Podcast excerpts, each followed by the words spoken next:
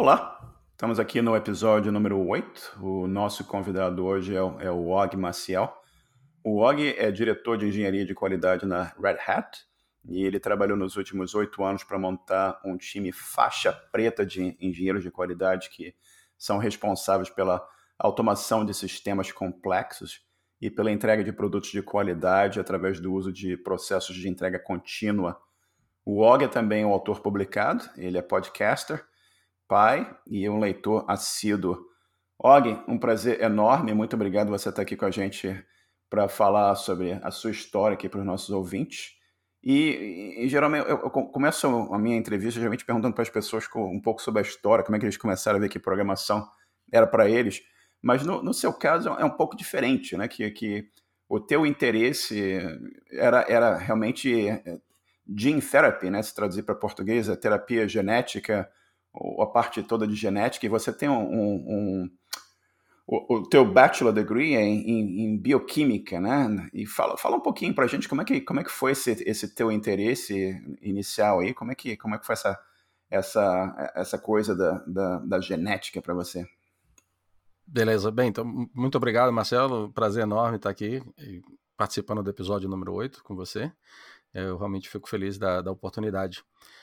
Pois é, Marcelo, para me responder a tua pergunta, eu vou ter que voltar um pouquinho, dar um passo atrás e contar um pouquinho sobre uh, a minha história. Eu, eu sou brasileiro, moro nos Estados Unidos, mas eu nasci no Amapá, na época que o, o Amapá não era nem um estado brasileiro, era, um, era considerado um território que era parte do Brasil, e eu nasci com um problema genético que chama-se artogripose. E o sintoma maior, sintoma que aparece nas pessoas que têm, que nascem com artrogripose, é um problema nas juntas.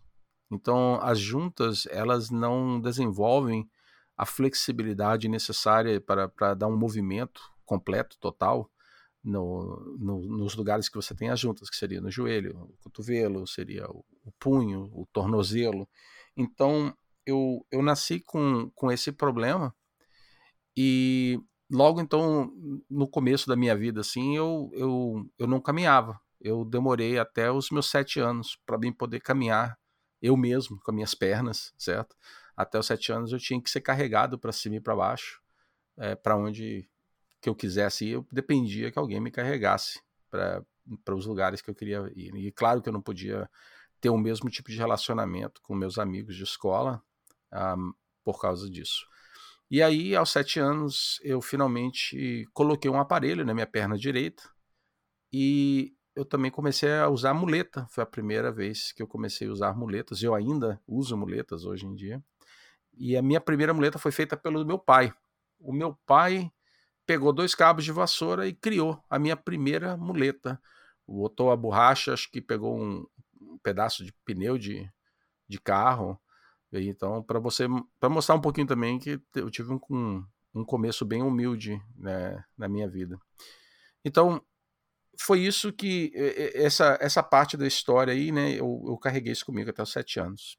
Passaram-se vários anos, quando eu já estava me preparando, já morando nos Estados Unidos, preparando para ir para a universidade, para escolher um curso, eu decidi que eu gostaria de poder trabalhar numa área que eu pudesse ajudar as pessoas que também talvez tivessem algum tipo de deficiência, ou até mesmo que é, seria mais até mais do que isso, seria ajudar para que não existe, não acontecesse mais problemas parecidos com o meu, não tivesse mais nenhuma deficiência, ou mental ou física.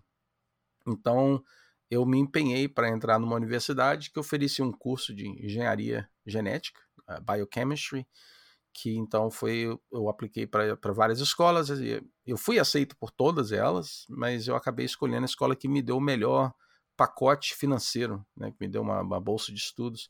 Fui estudar numa, numa escola chamada Pace University, fica em, no, no, na parte de Upstate New York. E então eu, eu fui para lá e fiz quatro anos de, de biochemistry, com o objetivo realmente de fazer engenharia genética eu diria que no decorrer desses quatro anos, muitas coisas aconteceram que causaram que eu perdesse um pouco o meu, o meu rumo. Eu, eu fiquei meio que perdido eu acho que foi mais por causa de menina mesmo. Se parar para pensar, acho que foi por causa de, de, de uma garota ou duas. Me deixou meio é, sem, sem rumo, sem destino. E quando eu me formei, depois de quatro anos, eu ainda queria é, continuar estudando, eu queria fazer o, o, meu PhD, que seria em, em, engenharia celular. Essa era a área que eu queria fazer, e eu também queria para uma escola médica, porque eu queria focar em fazer engenharia genética no nível de é, pediatra, seria para crianças certo? Eu queria fazer, se você imaginar assim que é, hoje em dia uma pessoa que, uma, uma, uma, moça, uma mulher fica grávida, então existe uma bateria de, de testes que você faz, né, para ver como é que está a saúde da, da, da mãe, a, a, saúde do feto, e eu queria que tivesse, eu queria criar um, uma coisa que ajudasse também a determinar se existia alguma algum problema genético naquele nível já assim do, do eu acho que seria zygotes, eu não seria, não sei como falar em português, mas assim no nível celular e tentar é, arrumar isso, né, recuperar o problema, consertar o problema no nível do DNA. Esse era o meu objetivo, tá? Então eu fiz tudo isso, graduei, não consegui ir para a escola médica, porque até foi por, acho que foi culpa minha, não me, me empenhei tanto, né? Eu ainda estava com uma garota na minha cabeça. E quando eu me formei, comecei então a procurar um trabalho dentro da minha área só para poder me ajudar a pagar as contas. Mas, rapaz, que, que história fascinante, né? E essa, essa, essa coisa da, da engenharia genética e essa, essa ciência, essa, toda essa área de, de trabalho e pesquisa ainda está na sua infância, né? Você tem muita coisa que vai acontecer. Você certamente conhece, já ouviu falar de CRISPR, é, Cas9 e outros, outros tipos de trabalho que estão acontecendo nessa área.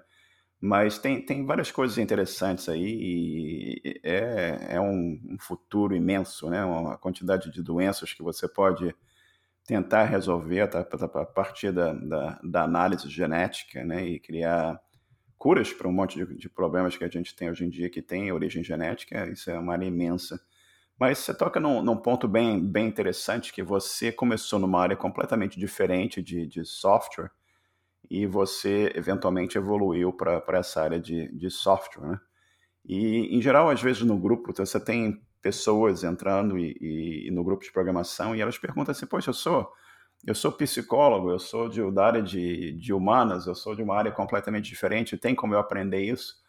E eu sempre falo para as pessoas, durante meus 34 anos de, de experiência, eu, eu conheci pessoas que eram professores de educação física e viraram programadores e analistas de sistemas. Eu conheci um excelente programador que ele era médico, ele virou, aliás, mais de um que eram médicos e, e foram para a área de, de, TI. Isso é bastante mais comum do que as pessoas uh, imaginam que seja. Você é mais, mais um exemplo aqui, né? Que você tem uma, toda uma área de, de, de bioquímica e terapia de genes e você foi gradualmente para a área de, de, de, software e qualidade.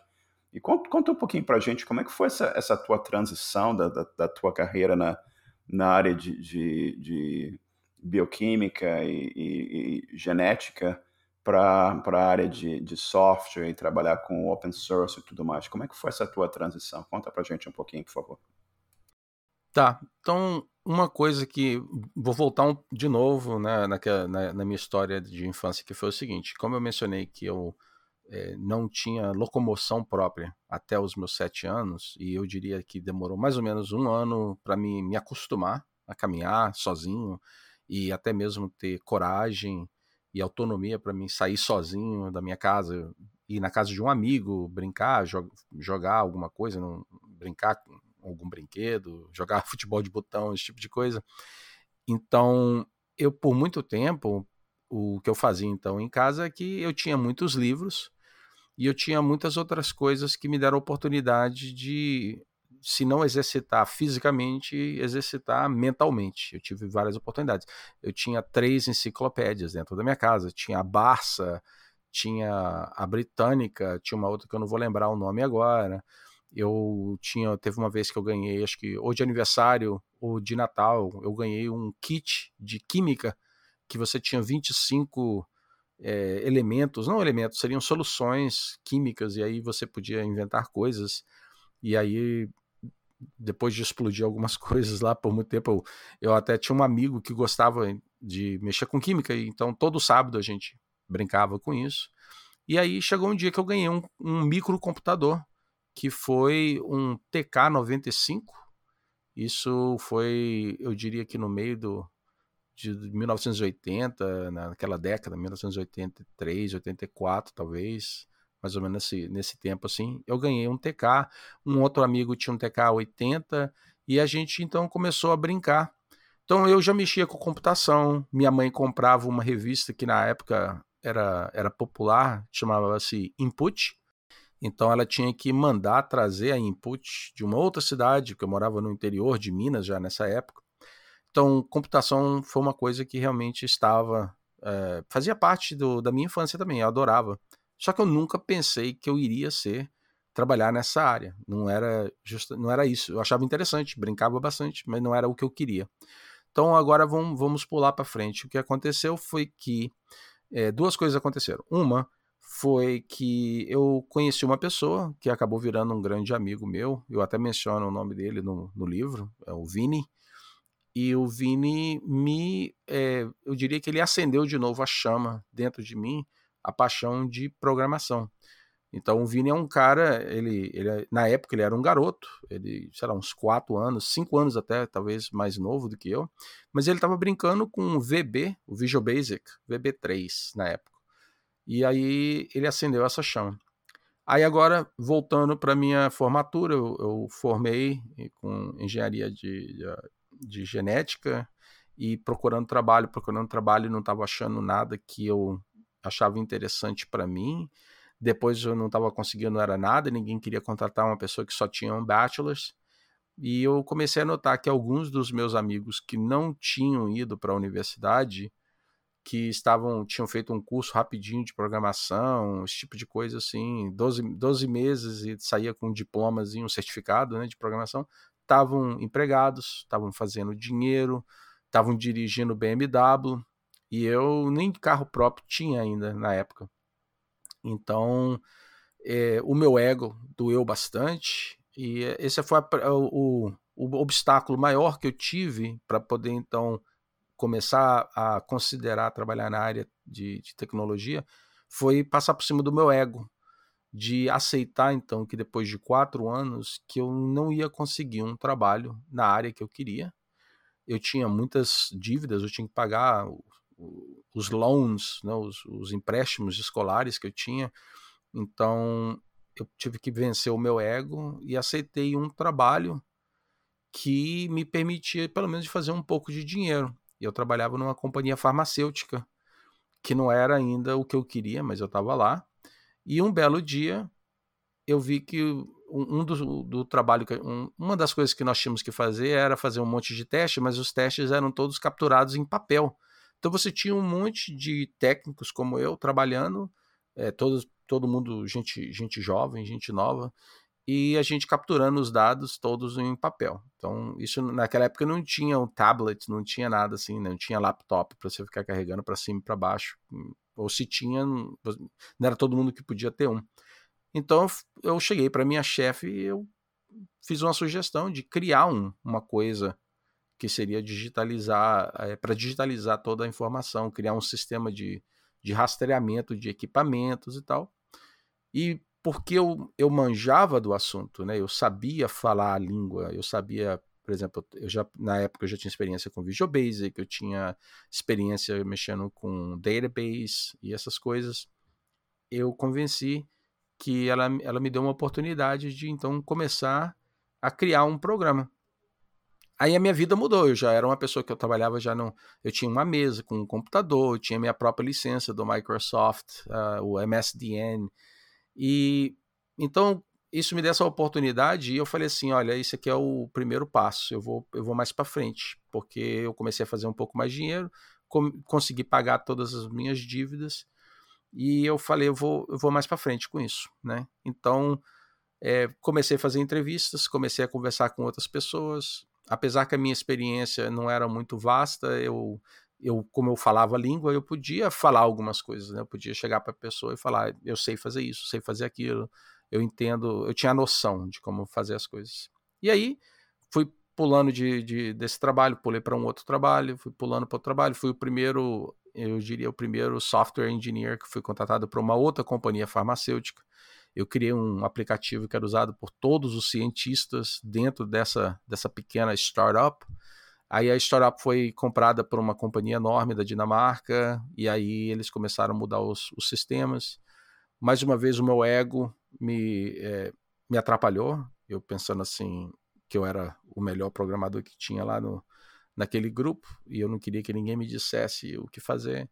Pulei de lá para outro trabalho, e foi uma das piores decisões que eu fiz também, que eu fui, eu fui trabalhar para o governo americano, trabalhando no, no setor escolar. E, cara, depois disso eu dei mais umas cacetadas e acabei arrumando um trabalho na Carolina do Norte. Eu diria, eu tinha que, talvez eu tinha que explicar que nesse período todo que eu me formei até depois que eu fui parar trabalhar lá, quando eu fui trabalhar no governo americano, eu morava no estado de New Jersey, no norte dos Estados Unidos. E aí, então, em 2006, eu estava desempregado, burrice minha, e já assim, contando meus últimos notas, meus últimos é, moedas que eu tinha no bolso, eu larguei tudo e vim parar na Carolina do Norte. E foi por causa do meu envolvimento com open source, que eu já estava bem envolvido, eu consegui um trabalho. E Bem, vou parar por aqui. Eu posso falar muito mais, mas é, essa é mais ou menos a história de como que eu, eu larguei a área de engenharia genética, comecei a trabalhar para pagar minhas dívidas é, como programador e nunca mais voltei para poder talvez continuar aquele caminho antigo. É fantástico a, a, explicação toda e a tua transição também, né? E uma, uma coisa que as pessoas perguntam para a gente às vezes no grupo, todo mundo que quer entrar na, na área, está querendo aprender e tal, eles, eles têm assim a, o desejo de, de, de, saber exatamente como é que será o futuro, né? E eu acho que, que é importante, e a, e a tua explicação também mostra bem isso, que é impossível você prever o futuro, né? Você vai traçando o seu caminho gradativamente, você vai é, cometendo erros, como você falou, você cometeu erros, você cometeu acertos, você vai tentando constantemente melhorar e constantemente evoluir, né? Mas você também não tem aquela aquela as pessoas querem saber, poxa, se eu estou eh, estudando com tanta coisa, quanto, é, quanto, é que, quanto tempo vai levar para eu ser, chegar a ser júnior, ou chegar a ser pleno, ou chegar a ser sênior? E não tem essa, essa previsibilidade, não tem uma fórmula que te diz x mais 2 igual y, né? E, e é interessante você descrevendo isso, como é que foi a tua, a tua evolução. E também é interessante você falando do, do TK90X, né? Você teve um TK90X, eu tive um TK85, e antes disso eu, eu aprendi no computador do vizinho, que era um Timex Sinclair uh, eh, 1000, né? Que era, era o tal do ZX81. E muita gente naquela época do Brasil, década de 80, aprendeu nesses TK da, da vida que foram lançados no, no Brasil. E você deve lembrar bem que você gravava e lia os programas numa fita cassete, né? E uma, uma coisa que você mencionou aqui na, na, tua, na tua explanação é o teu, o teu envolvimento com, com open source. Conta pra gente um pouquinho como é que foi o teu envolvimento e qual, como foi a tua participação no, no open source e como que isso te levou, acho que foi para RPath, né? não sei se é o, é o, nome correto da empresa, mas foi o open source que acabou te levando para RPath, correto? Exatamente.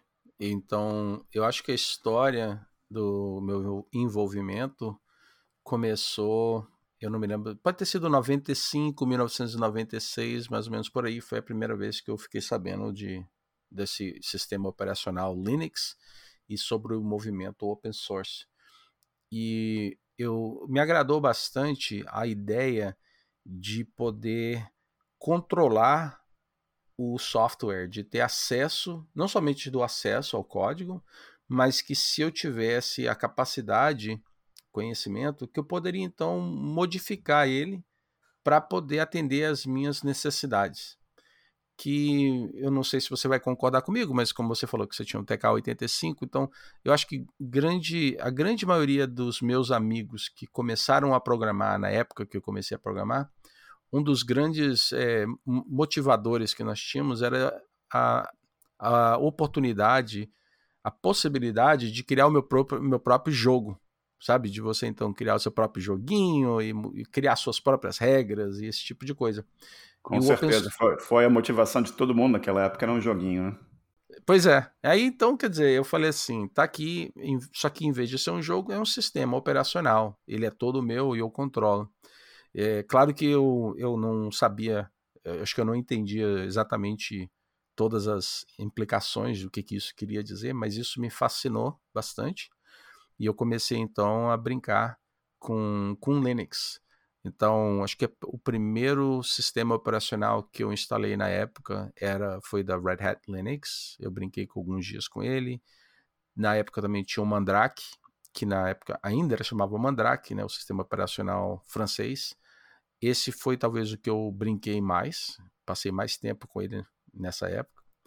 E aí eu fui graduando, eu fui mudando do Mandrake, eu acho que eu voltei, eu fui pro Debian, rodei o Debian por um tempo, depois eu comecei a rodar o Slackware e rodei ele por muito tempo. Usei o, o Gentoo Linux. Esse aí eu posso até depois, se eu lembrar, eu volto, falo um pouquinho algumas coisas que eu fiz, algumas bagunças que eu fiz com o Gentoo. E no processo de mexer com Linux, eu, eu comecei a pensar assim, olha, é, eu acho que eu também chegou no momento da vida de muitas pessoas que eu, eu acredito que muitas pessoas vão vão falar assim, é, foi isso que aconteceu comigo também. É que depois de você usar uma coisa por um tempo e você gosta, aí cresce em você aquele sentimento que você quer fazer algo em troca para ajudar, né, para retribuir todo o trabalho que várias pessoas, vários voluntários fizeram para poder criar um sistema operacional, para criar o aplicativo que você gosta e tal. Então eu falei, o que, que eu vou fazer? Eu quero fazer algo, quero retribuir o que, que é que eu posso fazer. E na época eu senti que para você ser um, um programador, se eu, se eu, quisesse retribuir em termos de código, eu tinha que ser um programador em C ou C, C++. Que eu sabia ler e escrever, mas eu não sentia que eu era proficiente para poder fazer algo naquele nível. Então eu falei, o que mais que eu posso fazer? E foi justamente nessa época que a, o, a Canonical apareceu né, Canônico, que foi a, que é a companhia que ainda existe, responsável pelo Ubuntu, tinha acabado de aparecer e eles tinham uma proposta muito interessante, que não era só o, o Linux para os seres humanos, mas era que eles falavam assim: olha, toda colaboração é bem-vinda, toda colaboração conta. E isso soou muito bom, bem nos meus ouvidos, porque até então eu pensava que o único tipo de colaboração que eu podia fazer seria em, em programação com C. Aí eu falei, tá, o que, que eu posso fazer aqui então para ajudar com, com o pessoal do Linux, o pessoal do open source? Então a primeira coisa foi a advocacia, de poder ir nos, nos eventos e, e falar sobre esse tópico, explicar o, o toda definir o que é open source, explicar a filosofia e tentar ajudar as pessoas a começarem até mesmo instalar e usar open source. Essa é uma coisa que eu comecei logo a fazer, até fui em eventos do meu próprio bolso, paguei por, por tudo que eu fiz.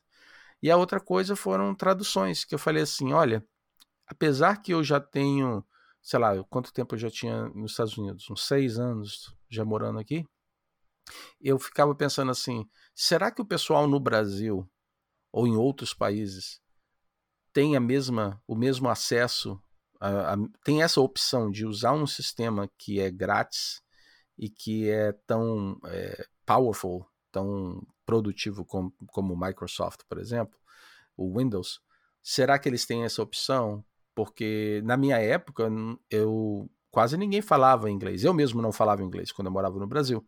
Então eu ficava pensando assim, será que tendo acesso ao software em inglês é, dá alguma vantagem para eles, para os brasileiros, já que a maioria não deve nem falar inglês ainda? Então vou ajudar a traduzir. Foi aí que eu comecei a trabalhar com traduções, primeiro pelo Ubuntu, depois eu comecei a, a trabalhar já, eu vou dizer upstream, que seria assim, tra fazer traduções pra, para o projeto GNOME, para o projeto KDE. Aí eu fui expandindo, LibreOffice, uh, XFCE. Essa, essa, eu diria que os maiores window managers que tinham na época, e ainda existem hoje, é, eu comecei a participar deles. Foi assim então que eu comecei a, a ficar mais envolvido no mundo open source. Aprendi a Python, fiquei sabendo dessa linguagem Python e eu comecei então a programar em Python. E foi somente, acho que depois que eu estava bem envolvido na comunidade, eu, esses projetos todos, já tinha uma boa experiência trabalhando com fazendo commit, e na época a gente usava o Subversion, né? Eu acho que eu nem peguei o CVS ainda, era o Subversion, aí depois nós mudamos já para Git. Então eu tinha essa experiência, tinha um pouco de experiência com Python, eu criei um aplicativo na época chamado Bill Reminder, todo escrito em Python.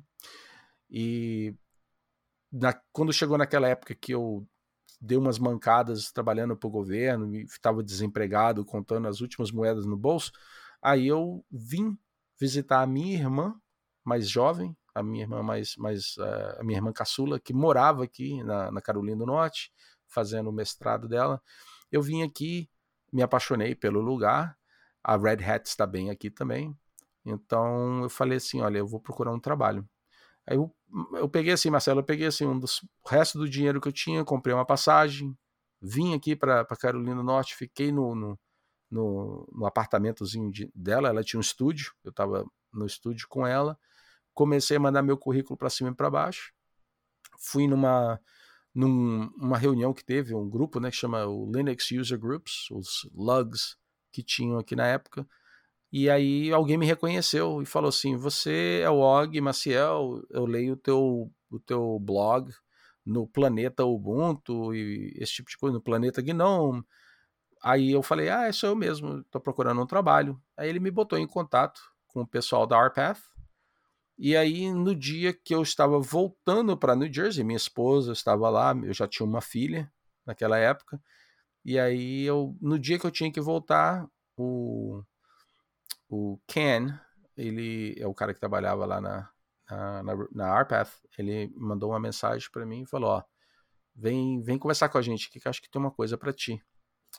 E, bem, aí consegui esse trabalho, mudei para Carolina do Norte, trouxe a minha, minha filha, minha esposa, e uh, eu moro aqui, tem 14 anos. Trabalhei na Arpath por 5 anos e meio, e depois saí de lá e estou na Red Hat desde então. Vai fazer 9 anos agora em dezembro, 5. Vai fazer 9 anos de Red Hat.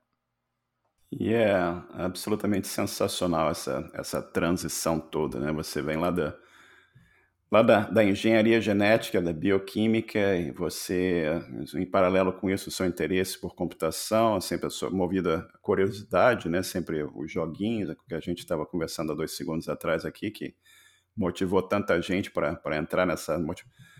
Todo mundo queria criar um joguinho, um monte de joguinhos sendo, sendo criados, uma indústria crescente, não era tão grande como é hoje a indústria de joguinhos, mas todo mundo querendo aprender como é que fazia aquilo e motivou muita gente a entrar nessa área, né? E todo esse teu trabalho também com open source e muito interessante também a tua, a tua transição aqui para de New Jersey para Carolina do Norte e chegando a RPath por uma indicação de alguém que te conhecia, da, da, dado as tuas contribuições na, na área de open source e, e a tua chegada na, na Red Hat, né? E você mencionou que, que anteriormente você usava, chegou a usar o Red Hat, o Linux deles, e usou o Mandrake. Eu também usei o Mandrake o Slackware. Inclusive, acho que os programas da tese do, do meu mestrado foram escritos no, no Slackware. E, e, e, e, na Red Hat, você trabalha com Quality Engineering, né? E um, explica, explica para gente um, um pouco o que, que, que, que é Quality Engineering, o que, que você tá uma empresa que, que produz software, né? Você tem sempre aquela preocupação de entregar um produto de qualidade para o seu cliente. Você tem testes, como você mencionou anteriormente aqui, é, testes é, manuais e, e conta para a gente um pouco tudo tudo que está envolvido e, e, qual é esse trabalho que, que, de quality engineering que você e a sua equipe realizam e a importância desse desse trabalho para assegurar que um produto de qualidade está sendo entregue para pro, os clientes da, da Red Hat?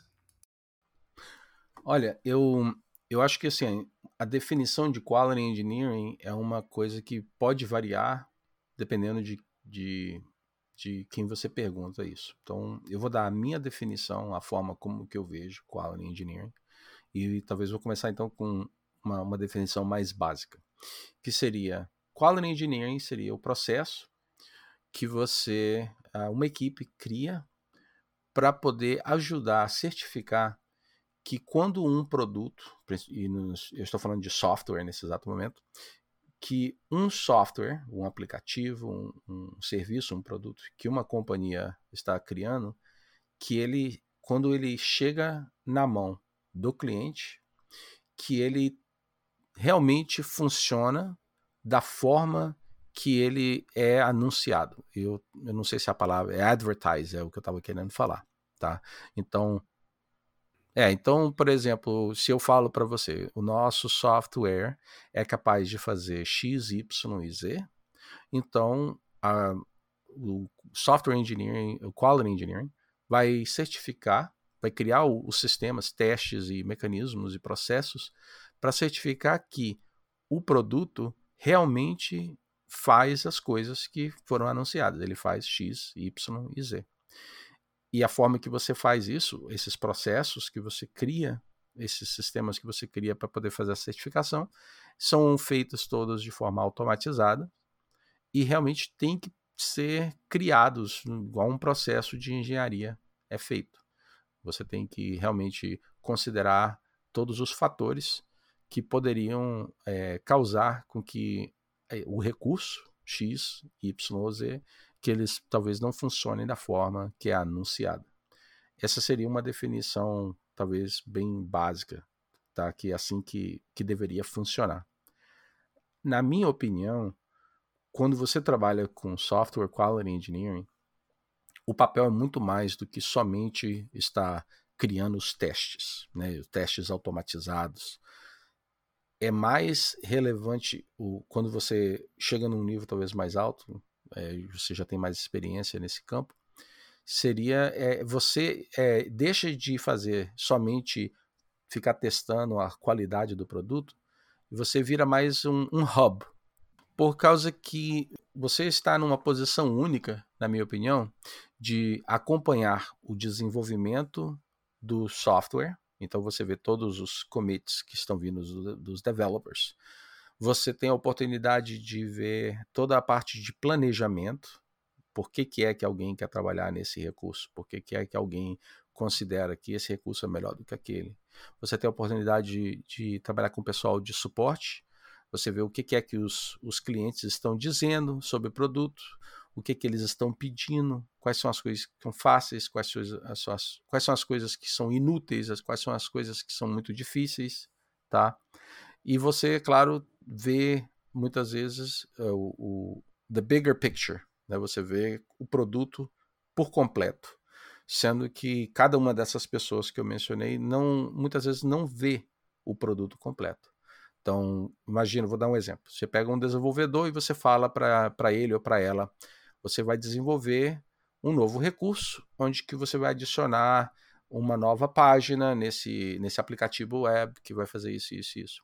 Muitas vezes essa pessoa então vai desenvolver aquela página, mas sem pensar que existem, ou, ou talvez não seja pensar, mas sem considerar o fato que existem outras páginas que têm talvez recursos parecidos, mas que tem, foram as coisas foram criadas usando certos patterns e coisas assim. Então você fica focado só naquilo. Eu vou criar isso aqui que vai me permitir fazer um upload de arquivos, sei lá, de fotos. Um exemplo talvez simples aqui. Então, eu, no meu cargo de Software Quality Engineer, eu já posso falar assim, fazer perguntas, é, começar a cogitar sobre a decisão. Por que, que nós estamos criando isso? O, o pessoal do suporte realmente está confirmando que o nosso cliente quer isso? E se quer, quantos, quantos clientes que são? quanto dinheiro que nós vamos estar fazendo se a gente desenvolver isso? E a pergunta, né, essa última pergunta que eu fiz, quanto dinheiro, não é, né, não é nem assim para falar assim que o dinheiro é, é, é, o mais importante. Fazer dinheiro é importante, sem dúvida. Você quer receber o seu cheque, é importante. Mas é mais ou menos assim: se eu sei que os nossos clientes estão reclamando muito do instalador, por que, que é que nós estão, estamos então dedicando recursos e pessoas e tempo para desenvolver esse novo upload de, de fotos? Realmente essa é a prioridade? Então, eu acho que, tentando agora responder a tua pergunta, a minha definição de software quality engineering seriam as pessoas que conseguem ser esse ponto que é o ponto fo focal, talvez, é o hub que eu estava dizendo, que você tem a oportunidade de guiar esses outros grupos funcionais, desenvolvedores, marketing, é, planejadores, pessoal que trabalha com security, pessoal que trabalha com documentação, para poder ajudá-los a criar um, um, um, produto final que sim vai ter mais qualidade. Então, a última parte da minha resposta vai ser que muitas vezes as pessoas pensam que qualidade é uma coisa que nós adicionamos no produto. Isso não existe, não existe aqui, né? O, o, vou mostrar a minha idade aqui, o Pop, o pop Limpimpim, que era do sítio do Pica-Pau Amarelo, do Monteiro Lombato, eh, que seria né, aquele pó mágico que você pode jogar em cima do produto e de uma hora para outra. Ei, olha, tem qualidade, agora antes não tinha. Não existe isso, você não adiciona qualidade no final do, do processo. A qualidade, na minha opinião, tem que estar lá desde o começo. Então, o Software Quality Engineer ajuda, então, a certificar que documentação, a documentação está boa logo do começo. Segurança está boa desde o começo. O código em si que foi desenvolvido está bom desde o começo. Que o recurso em si é útil e é de boa qualidade logo no começo. Porque você tem essa visão global que você vê a, o bigger picture. Tá? Ficou uma resposta meio longa, mas essa é a minha resposta. A resposta está excelente. E o hub é aquilo que você, que você falou, né? Tá, traduzir a palavra hub para português fica meio esquisito, que eu acho que mesmo no Brasil o pessoal que lida com, com redes e tal chama de hub também. Mas é o que você explicou, é o, é o ponto focal, né? É, o concentra, é um concentrador. Que você tem aquela, aquela habilidade de estar tá vendo, como você mencionou, diversos departamentos diferentes, o que estão fazendo, o que está acontecendo, o input de cada área para para construir aquele produto e você consegue ver o relacionamento entre aqueles diversos inputs e daí você consegue extrapolar conclusões que podem também ajudar aquelas, aquelas áreas diversas que não necessariamente têm, têm a visibilidade do que está acontecendo na, nas outras áreas da, da empresa também. E na, na, na tua apresentação, na tua biografia inicial aqui, você fala um pouco sobre, sobre automação e, e entrega contínua. E eu queria, queria que você explicasse um pouquinho para os nossos ouvintes, que a gente, toda vez que a gente fala de teste e tal, e as pessoas sempre pensam, pô, eu fiz um programinha aqui e tal, eu estou fazendo um teste manual, mas se você tem uma, uma aplicação como um produto como o Red Hat em si, que é uma coisa enorme, né? e você tem vários outros subprodutos usados por, por milhões, milhares de clientes, não tem como você testar isso manualmente, você tem que ter um certo nível de automação. Explica para a gente, por favor, como, como, que, que, como é que é essa automação, como é que você automatiza esse, esses testes e como é que esse, que, que esse conceito de, de entrega contínua ajuda os nossos ouvintes a, a, entenderem um pouquinho sobre, sobre esses assuntos, por favor? Beleza. Bem, o conceito então dos testes automatizados, a ideia é que você, como software quality engineer, trabalhando com esses outros grupos funcionais que eu mencionei antes, você identifica como que a funcionalidade de um certo recurso deve é, behave, deve se comportar. Né? Então, quando eu clico nisso, é isso aqui tem que acontecer. Quando eu preencho esse campo e faço assim, assim, isso aqui que tem que acontecer. Tem a, é aquelas coisas que você fala, as expectativas de como que os recursos deveriam funcionar. É aquele lance do você vai anunciar, né? O produto faz isso, isso e aquilo. Uma vez que você então conseguiu de uma forma bem clara identificar o que realmente esse, é, os recursos vão funcionar dessa forma, o que você não quer fazer é ser a pessoa, ter um humano responsável por testar aquela funcionalidade daquela forma que foi definida toda vez que você quer fazer um lançamento do teu produto. Porque, primeiramente, ser humano é, é, não é perfeito. Então, Se você está esperando que a pessoa sempre vai preencher um campo da mesma forma, vai clicar da mesma forma, vai, vai seguir aquele script da mesma forma o tempo todo, apesar que sim é capaz que isso possa ser feito, existe sempre a possibilidade de que o ser humano vai estar cansado, vai esquecer, alguma coisa vai mudar. Então, é importante que, uma vez que você identificou tudo isso, você tem que testar ele daquela forma. Da mesma, é, mesma forma, várias vezes. Toda vez que você fizer esse lançamento. Mas também, aí tem um fato que, se eu identifiquei tudo isso e eu sei que realmente toda vez que eu for fazer um lançamento do produto, eu vou testar essa função dessa forma, seguindo esses passos o tempo todo, é, eu acho que o, o pulo é, lógico que qualquer pessoa vai ter é falar assim: olha, se vai ser sempre assim, se não vai mudar, por que não automatizar esse processo? Aí você remove a parte humana do, da equação e você acaba também removendo aquela possibilidade, a probabilidade de que o ser humano vai cometer um erro durante o processo. Tá? Então você faz isso. Aí agora, se você automatizou esse processo todo, toda vez que você faz um lançamento, você vai ter lá um robô, um, um, vai ser um, um, sistema, um computador, que vai estar tá rodando os testes para ti e vai te informar se realmente aquela funcionalidade passou ou não de acordo com o que você tinha identificado antes. Aí a vantagem é que aquele ser humano que passou aquele tempo aprendendo sobre a funcionalidade, depois que essa pessoa automatizou o processo, essa pessoa pode passar para outros, outras áreas, começar a fazer é, o mesmo processo em outros recursos, expandindo o, o, coverage, a cobertura de testes no produto que, que você estiver trabalhando. Né? Aí você volta um pouquinho, imagina, nós estamos no ano 2020 e muitos dos serviços que nós estamos acostumados hoje, eles têm lançamentos de versões novas é, todo dia várias, várias versões são lançadas todos os dias. E você nem repara, você nem nota isso. Um exemplo seria o YouTube, um outro exemplo seria o Netflix, o Amazon. Você imagina que todo dia, diversas vezes durante o dia, alguém estão, está fazendo melhoramentos, melhorias, ou até mesmo experimentações nesses produtos. O que quer dizer que por baixo dos panos, se você for olhar lá por por trás dos bastidores, o que, que aconteceu? Um desenvolvedor efetuou uma, uma, ou ele ou ele ou ela adicionou um código novo ou efetuou uma mudança num código que já existia essa, essa mudança do código foi testada para ver se a funcionalidade realmente está de acordo com o que eles tinham planejado. Depois você tem testes de integrações de integração para ver se essas mudanças acabaram se elas modificaram o, o comportamento de, do sistema de uma forma que não é esperada, de uma forma inesperada, e passa por todo esse processo e, e uma vez que os testes passaram, está tudo, é, tudo está, está ok, aquela nova versão acaba sendo instalada é, no, em produção e você, como usuário final, nem viu, você nem notou.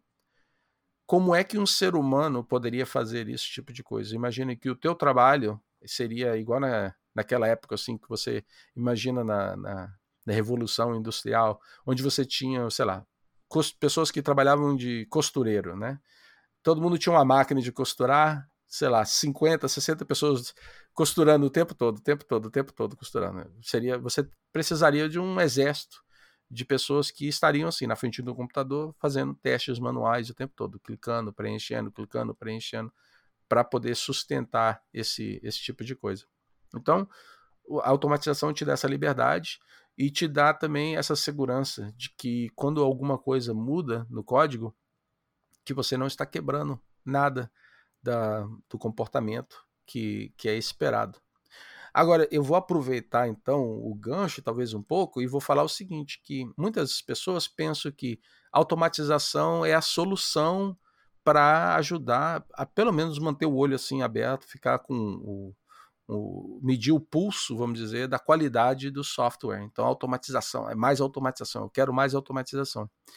E é na minha experiência, o que eu reparei, e mais uma vez, é na minha experiência, isso não é regra nem nada assim, é que automatizar tudo não é realmente a solução para esse tipo de. para esse goal. O goal, o objetivo, é você ter produtos de alta qualidade. Você pode automatizar tudo, que é uma coisa impossível. Não existe ainda a possibilidade de automatizar tudo. As permutações são enormes, dependendo de o quanto complexo o, o produto, o, o, serviço que você estiver testando é. Mas eu, eu diria que o mais inteligente é você passar mais tempo fazendo aquele trabalho que eu falei de hub, que é ajudar as outras, os outros grupos funcionais a poder melhorar a qualidade do, do, da parte deles no processo. Porque senão você ainda vai estar fazendo, todos os testes vão acontecer somente no final do processo, depois que o código foi escrito, depois que a, a, o recurso foi desenhado e planejado, depois que, que todas essas, essas coisas aconteceram. Então, por mais que a automatização é muito importante, o mais importante para mim é fazer com que é, usar essa, esse conhecimento o mais cedo possível para prevenir que os, os problemas sejam inseridos, adicionados no, no software no começo, sabe? Então, é, todo mundo começa, eu quero automatizar, eu quero automatizar. Eu também passei por isso, mas acho que eventualmente chega naquele, no, depois do aprendizado, você vê que é muito melhor você tentar melhorar a qualidade do, dos grupos funcionais. Porque senão você tá, ainda está agindo de forma reativa. E você ainda acaba sendo o guardião da qualidade, que não é o tipo de papel que eu gosto de desempenhar. Entendo, e muito obrigado por, por explicar essa, essa área toda, que nem todo mundo tem, tem o conhecimento que você tem nessa, nessa área, né? E você, com relação ao conhecimento, você recentemente publicou seu, seu livro, né? E conta, conta um pouquinho para gente como é que foi essa, essa experiência toda de você escrever o seu livro, publicar e, e distribuir esse livro. Como é, como é que foi essa, essa experiência toda? Conta para a gente. Tá, então, é, meu pai falou para mim uma vez, é, várias vezes, mas eu lembro da primeira vez que ele falou para mim que é, existem alguns milestones na vida de um, de um homem. E eu acredito que seria na vida de qualquer pessoa. Não, não é só um homem, né? É, masculino, mas um, de uma pessoa. Que é você ter um filho, plantar uma árvore e escrever um livro. Agora, não me pergunta de onde que ele tirou isso e, sabe, que, que regra que foi essa que ele, que ele, aonde ele aprendeu. Eu não tenho a menor ideia, mas eu lembro que isso ficou na minha cabeça. Então, eu plantei várias árvores durante a minha vida eu tive três filhas e faltava o livro para mim. Então, eu trabalhando nessa área de, de software quality engineering já tem algum tempo, já tem, eu tenho 12 anos de experiência, que não é muito não, é pouco, tem muito ainda para aprender. E eu estava sempre tendo o mesmo tipo de conversa com as pessoas, explicar na, o, o que era, na minha opinião, a forma de a melhor forma de, de você agir nesse campo, que não era só automatização, que não era ficar só de forma reativa, só fazendo automatização de testes. Eu estava tendo muitas conversas repetitivas, repetindo essa mensagem, sabe, o tempo todo para várias pessoas. Então, um amigo meu, o Evandro Pastor, ele falou para mim: Olha, por que você não escreve um livro sobre isso? Você tem todo o material, por que não fazer isso? E eu falei assim: tá aí, achei legal a ideia me ajudaria a completar aquele, aquele milestone né, que meu pai tinha falado, de escrever um livro. E eu comecei então com a ideia de escrever um livro para Quality Engineers. Só que eu comecei, a forma que eu, eu comecei esse processo, eu estava pensando em criar o manual do Quality Engineer. E eu escrevi alguns capítulos e até compartilhei eles com, com esse meu amigo, o Evandro Pastor, mas eu estava tendo dificuldades de, de escrever ele, porque o meu, o meu approach, na forma que eu estava tentando fazer isso, era de criar o manual. Então, o Evandro, por me conhecer por já muitos anos, uh, online, a gente não se conhece em pessoa, mas somos amigos online tem muitos e muitos anos, ele falou para mim, olha, eu, eu vou te dar um conselho. Ele, ele falou para mim, eu, uma das coisas que eu sempre apreciei no, na nossa amizade é a sua forma de contar histórias. E o que você está escrevendo aqui é: você não está contando uma história, você está, tendo, está sendo bem formal. Você está tentando criar o manual. Por que, que você não conta a tua história e o que você aprendeu? E quando ele falou isso para mim, aí acendeu aquela, aquela lâmpadazinha, aquela luzinha acendeu. Que eu falei assim, tá aí. É, eu acho que isso aí é um, uma forma mais fácil para mim de escrever. E, cara, realmente foi um, um, uma sugestão revolucionária para mim, porque a partir do momento que eu não estava tentando escrever um manual e tentar pensar em todo o processo, eu primeiro vou explicar isso, depois eu vou explicar aquilo, e fazer. Né, você tem que fazer a pesquisa para você falar com convicção por que, que você tem que fazer isso, por que, que você tem que usar a pirâmide de testes, esse tipo de coisa assim, né? Então, a partir do momento que eu comecei a contar a minha história, a história fluiu. E assim eu pude apresentar o que, que foi que eu aprendi, é, os meus erros, as coisas que funcionaram. E o meu livro, então, é Software Quality Engineering, Tales from the Trenches, que está no Amazon. Você vai, você lendo ele, você vai ver que eu conto a minha história. Justamente assim, de antes de entrar na Red Hat, o que eu aprendi na RPath, e aí o meu percurso até então dentro da, da Red Hat. Eu acredito que eu escrevi até mais ou menos sobre os primeiros sete anos de, de experiência. Eu, eu, vamos fazer nove anos de, de trabalho já na, na Red Hat. Mas aí eu escrevi tudo isso. Eu lembro também que outro conselho que eu tive de, eh, do mesmo Evandro, que me ajudou bastante, que eu recomendo fortemente a qualquer pessoa que escre quiser escrever um livro, é que você imagina que eu sou um software engineer, software quality engineer, mas eu, eu gosto de software. Eu era um engenheiro de é, genética. Então, a primeira coisa que passa pela tua cabeça, ou passou pela minha cabeça, é de criar todo um sistema que tem é, continuous integration, continuous delivery, para que eu escreva o código, eu escrevo, desculpa, os capítulos, e aí tem um processo automatizado para gerar um livro, formato PDF, formato MOB para o Kindle. E aí, então, cara, você, quando você começa a pensar dessa forma, você começa a, o termo que a gente usa em inglês é over-engineer o, o problema. Porque o que eu. Você perde o foco. O foco era escrever um livro, mas aí, olha só, eu estou escrevendo um software que vai criar o meu framework para mim poder gerar o meu livro. Então ele falou: escreve o livro, não, não importa o que, que é que você. como que ele vai ser gerado depois. Escreva o conteúdo. Aí, esses dois conselhos que ele me deu me permitiu então de completar o livro. Eu estava escrevendo assim toda noite, depois que todo mundo ia dormir, depois das 10 da noite, eu sentava na frente do computador sozinho e escrevia um, um, um pedaço de, de um capítulo, às vezes um capítulo inteiro. E eu fui assim, devagarzinho, fui adicionando capítulo por capítulo. Passaram-se, sei lá, algumas semanas. Eu cheguei no ponto que eu falei: tá aqui, terminei a minha história e está pronto para publicar. Aí o Evandro, mais uma vez, fez sugestões de algum software para mim, para mim não perder meu tempo criando o meu framework de publicação. Eu acabei usando um aplicativo que no macOS chama-se Pages, acho que é esse que chama-se. Eu simplesmente boto o texto lá e ele me ajuda a formatar tudo. Então, criei o livro, criei um PDF, depois eu queria fazer publicação, descobri que no Amazon tinha um processo também que te permitia fazer self-publishing. Eu fui, experimentei algumas coisas, acabei botando meu livro lá. Eu passei, aliás, primeiro eu passei por um, um outro serviço que chama-se Gumroad, Gum de chiclete, G-U-M, e o Gumroad me permitia vender o meu livro usando a plataforma deles. Eu controlava tudo. Eu controlava a distribuição, eu controlava o formato, ele me dava permissão de, de é, prover, é, prover updates para as pessoas.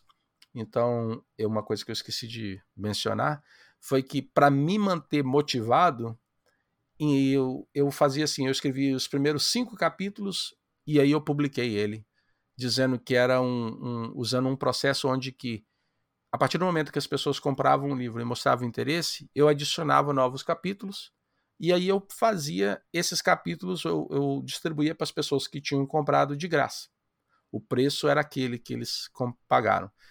E aí, a partir do momento que aumentava os capítulos, já aumentava o preço do livro também. Então, imagina, você foi um dos meus primeiros patrocinadores. Você comprou o livro antes de ter livro, que só tinha cinco capítulos. Você pagou 3 dólares. Aí, cinco capítulos. O livro terminou, sei lá, com vinte e poucos capítulos. Então, essas pessoas que me apoiaram no começo receberam todos aqueles capítulos de graça, todos os updates de graça. E eu fiz isso depois de completar o livro, botei no Amazon, usei o self-publishing, é, o processo deles, a plataforma deles de self-publishing, coloquei o livro lá para vender e, bem, tá lá, tá vendendo de vez em quando. Eu vendo algumas cópias é, todo mês, é, eu vendo uma cópia e fico feliz que pelo menos as pessoas estão usando. Eu não, não pretendia ficar rico. A minha, a minha, o meu objetivo era mais era compartilhar um pouco da minha história e talvez ajudar as pessoas a aprenderem um pouco mais sobre o tópico. Ainda ontem teve uma pessoa que botou uma mensagem no Twitter dizendo, falando assim: eu não sou nem Kiwi, eu sou um developer, mas aprendi bastante com as coisas que o Og escreveu no livro. Não conheço a pessoa, não, não, é, não tive essa oportunidade de conhecê-la, mas isso é uma essa é uma daquelas coisas que faz você sentir bem, né? No final, depois de tanta labuta, tanto trabalho, que alguém falou assim: curtiu o teu livro, teve uma boa influência em mim. Então, essa é a história do, do primeiro livro. É, e eu, eu recomendo o livro fortemente. Eu estou aqui com a minha, minha cópia e realmente é excelente. E o que você falou mesmo, você, você conta a sua história, você explica sobre quality engineering, você explica sobre software engineering, mas você conta o, o seu caminho, a sua, sua transformação profissional, o que, que funcionou, o que, que não funcionou. E é, você está você está lendo uma história, mas ao mesmo tempo você está se informando e você está entendendo todo o processo envolvido em, em quality engineering, toda a complexidade. Você trabalha em empresas diversas também, né? E, e ferramental e tudo mais que você que você usa também. É um livro excelente. E outra, outra área que você tem, tem colaborado também, você começou aqui, você é podcaster, né? Você é um do, dos criadores do, do, do, Castalho Podcast. Conta, conta um pouquinho para gente sobre, sobre o Castalho e o teu, teu trabalho junto ao podcast lá. Beleza. O Castalho foi, mais uma vez, o Evandro Pastor, influência dele sobre mim, que é, durante todo aquele, aquele percurso que eu tive no open source, que eu passei por vários grupos, teve uma época que eu ajudei, eu não fundei, mas eu ajudei a levar para frente o Ubuntu Brasil. Tinha um, todo um pessoal que estava lá desde o começo, quando a Canonical lançou o Ubuntu. E eu cheguei logo depois e ajudei a dar um gás, assim, a manter o, projeto vivo, criar processos e tudo mais. Porque eu morava já aqui, morava nos Estados Unidos, falava, falava inglês fluentemente, eu acho que ajudei também bastante a fazer contatos e, e conectar as pessoas do Brasil com as pessoas da Canônico, que estavam distribuídas pelo, pelo mundo todo. E a gente teve uma época que a gente fez um podcast com vários amigos lá, e o podcast foi uma coisa que foi, eu acho que fez assim bastante sucesso. Recebemos feedback muito, muito alto, muito forte na época, muito positivo. Mas acabou. O, o podcast não foi mais para frente, mas eu, eu, fiquei com um gostinho.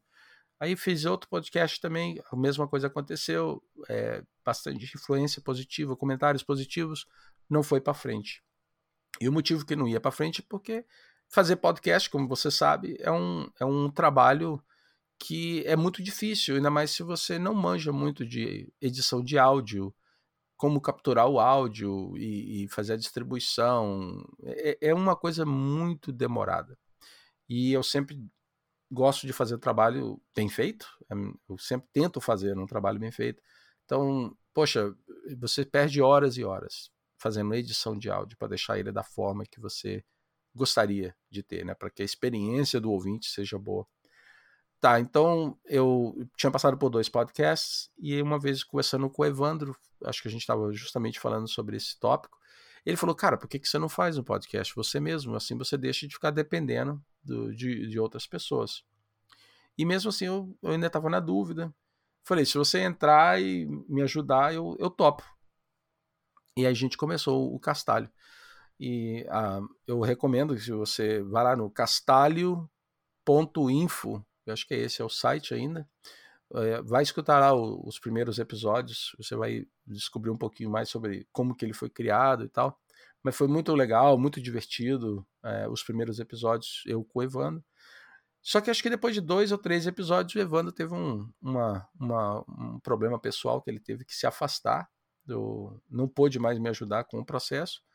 E eu falei assim, caramba, e agora? O que, que eu faço? Vou falhar mais uma vez? E eu não queria passar, passar por isso.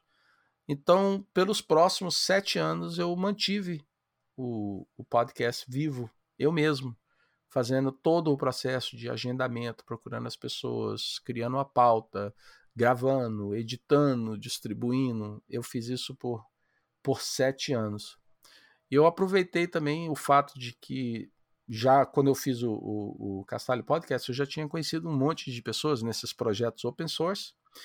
E eu falei assim, vou aproveitar toda essa, essa experiência que eu tive, todos esses, esses nomes que eu conheço, para convidar eles para vir aqui para conversar e contar um pouco sobre a história deles, que é justamente o que eu estou fazendo aqui, nesse exato momento. Era o tipo de coisa que eu tinha sempre muita curiosidade. Então o Castalho nasceu para poder saciar um pouco essa minha dúvida, essa minha curiosidade de saber um pouco mais sobre aquela pessoa que eu tinha colaborado no projeto Gnome.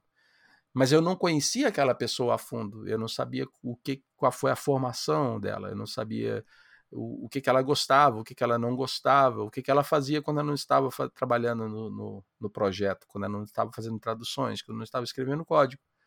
Então, foi uma, um projeto que eu fiz por sete anos, com muito prazer. E depois de sete anos, eu chamei o Eliezer e o Bruno Rocha. Eles vieram, Eliezer Rezende, que continua mantendo o Castalho Podcast ainda hoje. E eles vieram, me, me deram um, um, uma boa trégua no processo, que eu estava é, já trabalhando de diretor aqui na, onde eu trabalho, vários projetos, três filhas, e tentando escrever meu livro e tal. Então eles me vieram me deram uma, uma boa ajuda. Até chegou o ponto que eu falei assim: olha, vocês ficam com o projeto na mão de vocês aí agora que eu vou me dedicar um pouco a outras coisas que eu preciso, eu sinto no exato momento que eu, que eu preciso investir meu tempo nelas. Então, hoje em dia, o, o Castalho ainda existe, uh, o Eliezer Rezende, ele é que é o mantenedor, e vira e mexe tem um episódio por mês, se eu não me engano, sempre acontecendo. E essa é mais ou menos a história do, do Castalho Podcast.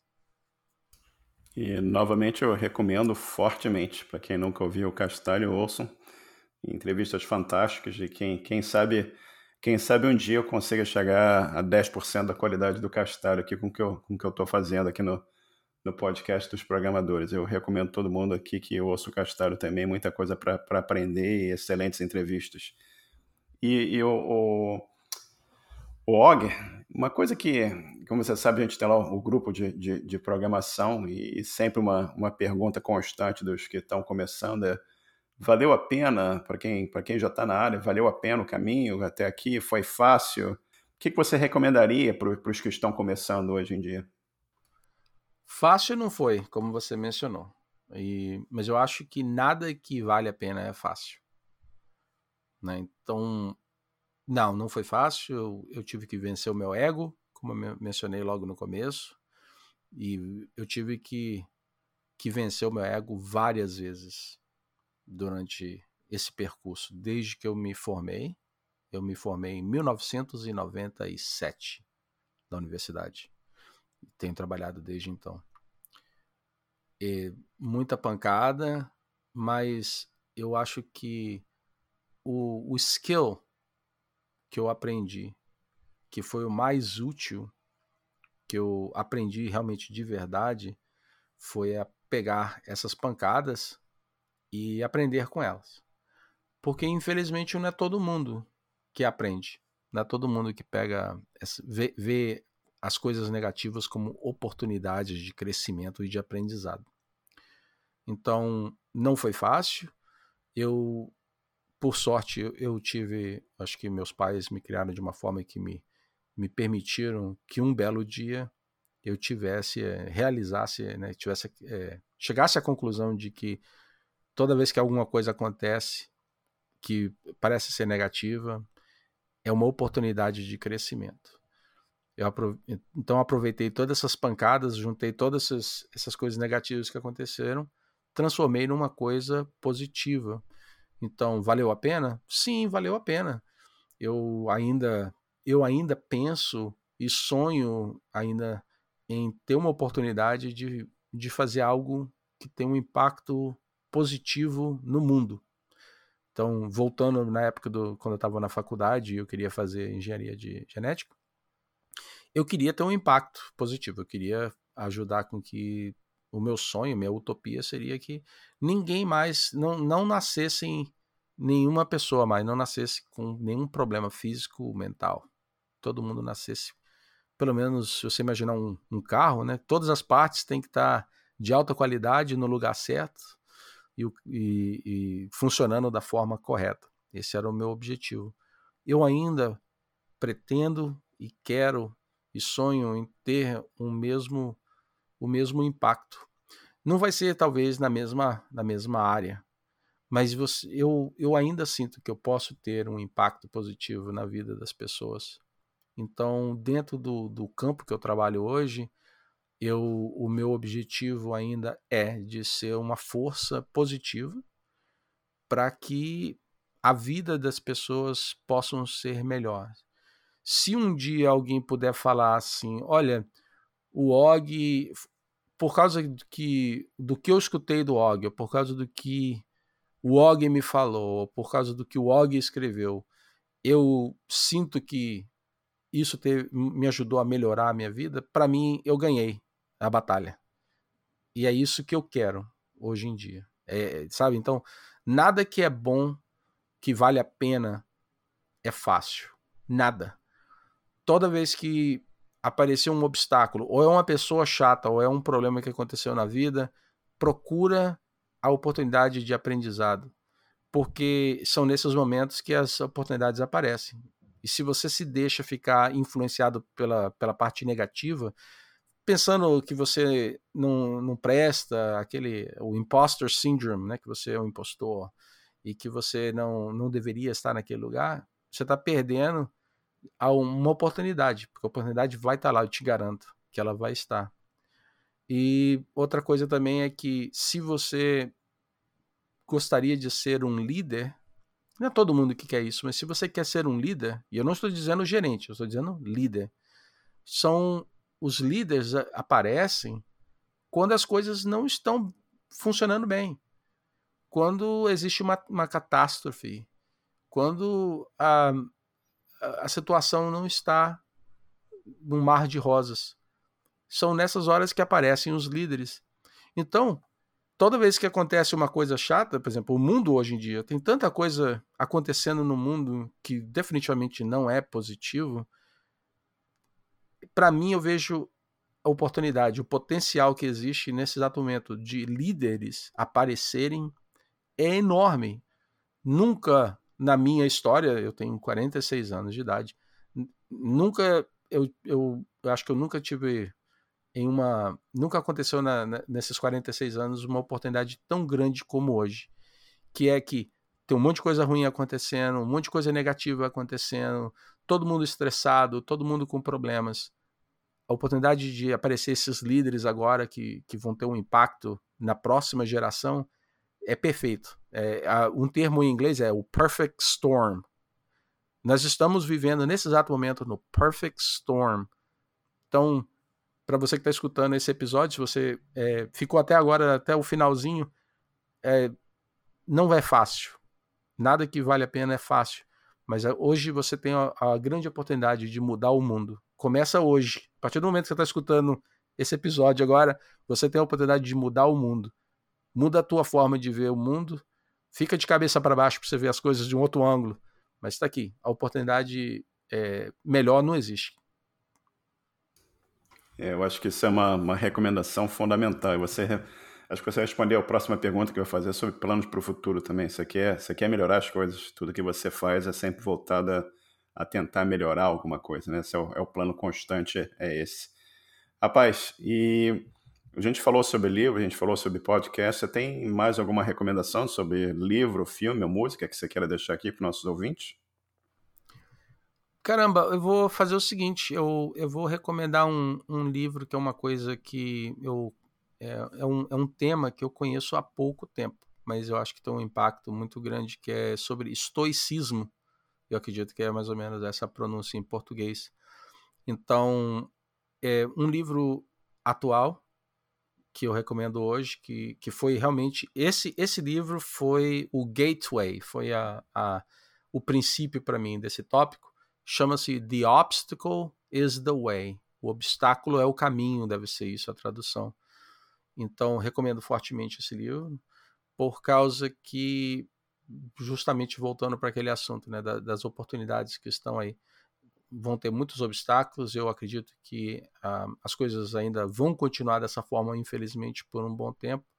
Então, é importante que você consiga é, realmente separar a emoção das coisas que você realmente pode fazer, umas coisas mais concretas para ajudar a tua família, para ajudar as pessoas que dependem de você no trabalho, ajudar o teu vizinho, o, o teu amigo, o que for.